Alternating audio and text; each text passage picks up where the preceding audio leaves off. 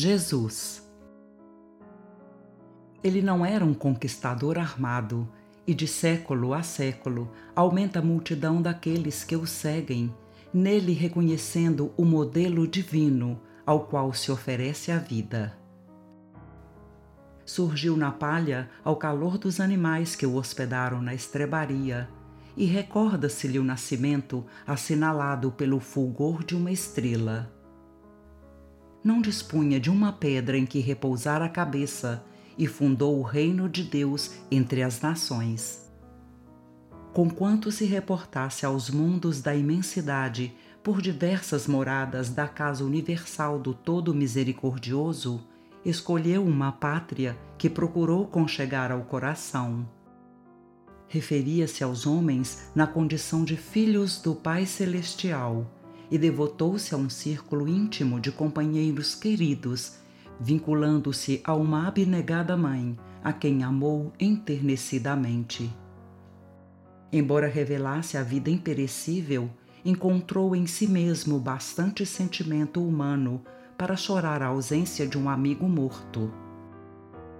Conversou mais detidamente apenas com alguns sofredores, entre os quais se destacaram pobres mulheres e crianças de lugarejos esquecidos e traçou os mais altos ensinamentos que regem a paz e a felicidade dos povos. Viveu em lares singelos e continua inspirando até agora na literatura e na arte as mais belas obras-primas da humanidade. Humilde, fez-se poderoso renovador de consciências. Discutido, sobreleva-se ainda hoje pela bondade a todos os sofismas dos incrédulos que o desafiam. Perseguido pelo mal, triunfou e triunfa com o bem, esquecendo as afrontas e abençoando os inimigos.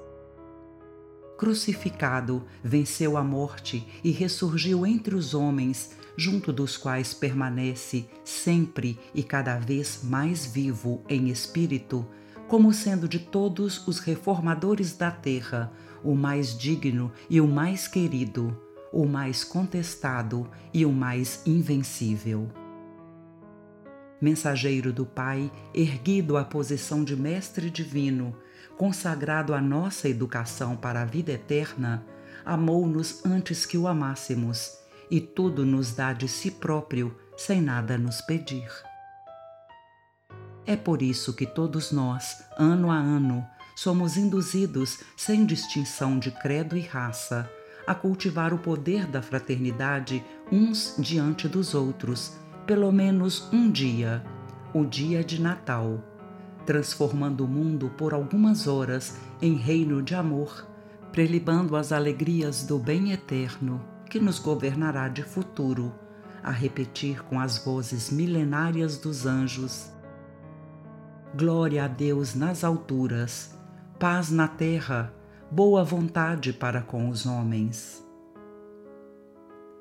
Emanuel Livro Antologia Mediúnica do Natal Psicografia de Francisco Cândido Xavier Ditado por espíritos diversos